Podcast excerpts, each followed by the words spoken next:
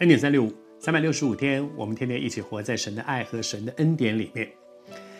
在圣经里面，让我们看到耶稣讲到，哈，耶稣是个非常会讲故事的人，他用很多的比喻，那些比喻很容易懂，然后呢，用那些比喻来让我们把一些比较抽象的一些真理，突然就明白，哦，原来是这个意思。但是很重要的是说，听完了这个比喻，这个比喻之后。接下来，耶稣一定会告诉你说，他讲这个比喻的目的是什么。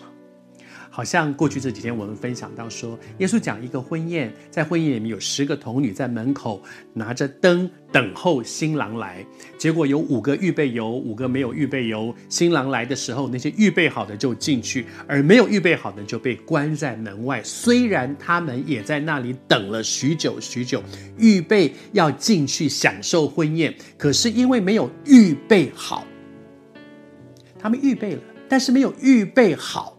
所以他们被拒绝在门外，而耶稣讲这个比喻到底是为什么呢？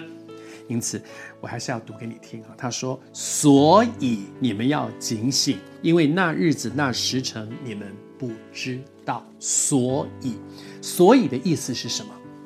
就是刚才这个比喻到底要讲什么？”你不能只听了那个故事，却忽略了那个故事的后面。我我小的时候在主日学啊，教会的那个主日学，主日学都是小朋友在那里都听故事。那我们特别喜欢听这种所谓的遇到故事。好，那有种遇到故事就是说，它是一个比喻。这个比喻的内容是什么呢？是一个道，一个真理。用一个比喻把一个真理讲清楚。遇到故事，我们常常喜欢听听听听老师讲，哇，好精精彩！听完了之后，那个故事记得非常非常熟，但是那个故事到底是要讲什么真理呢？没听懂，哦，不知道。我觉得这是一个很很宝贵的一件事情，就是听完了这些圣经里面的一些故事、一些经历、一些真实历史事件，或者是这些比喻。听完之后，恐怕都要认真的说，这个耶稣花了这么多力气讲这个比喻，这个比喻到底在说什么？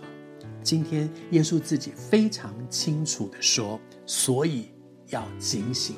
要警醒，因为那日子，那日子指的什么时候？是主再来的日子。说主什么时候再来，你们不知道，所以每一天都要预备好自己，不能说再过一段时间，下次、明天。昨天和你分享，基督徒真的不要说，如果你知道神要你去做什么，你赶快去做，不要说明天再做，下次，下次还有机会，把握今天。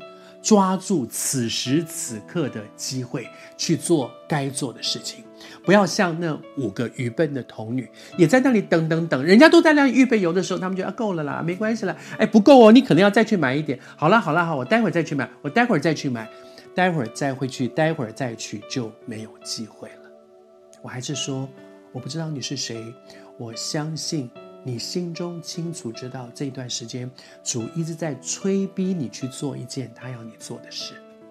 你知道那件事很重要，你也知道主要你去做，可是你总是说好了好了，我我我再看看了，好了好了，再等一下了，好了好了，明天了，好了好了，下次有机会了。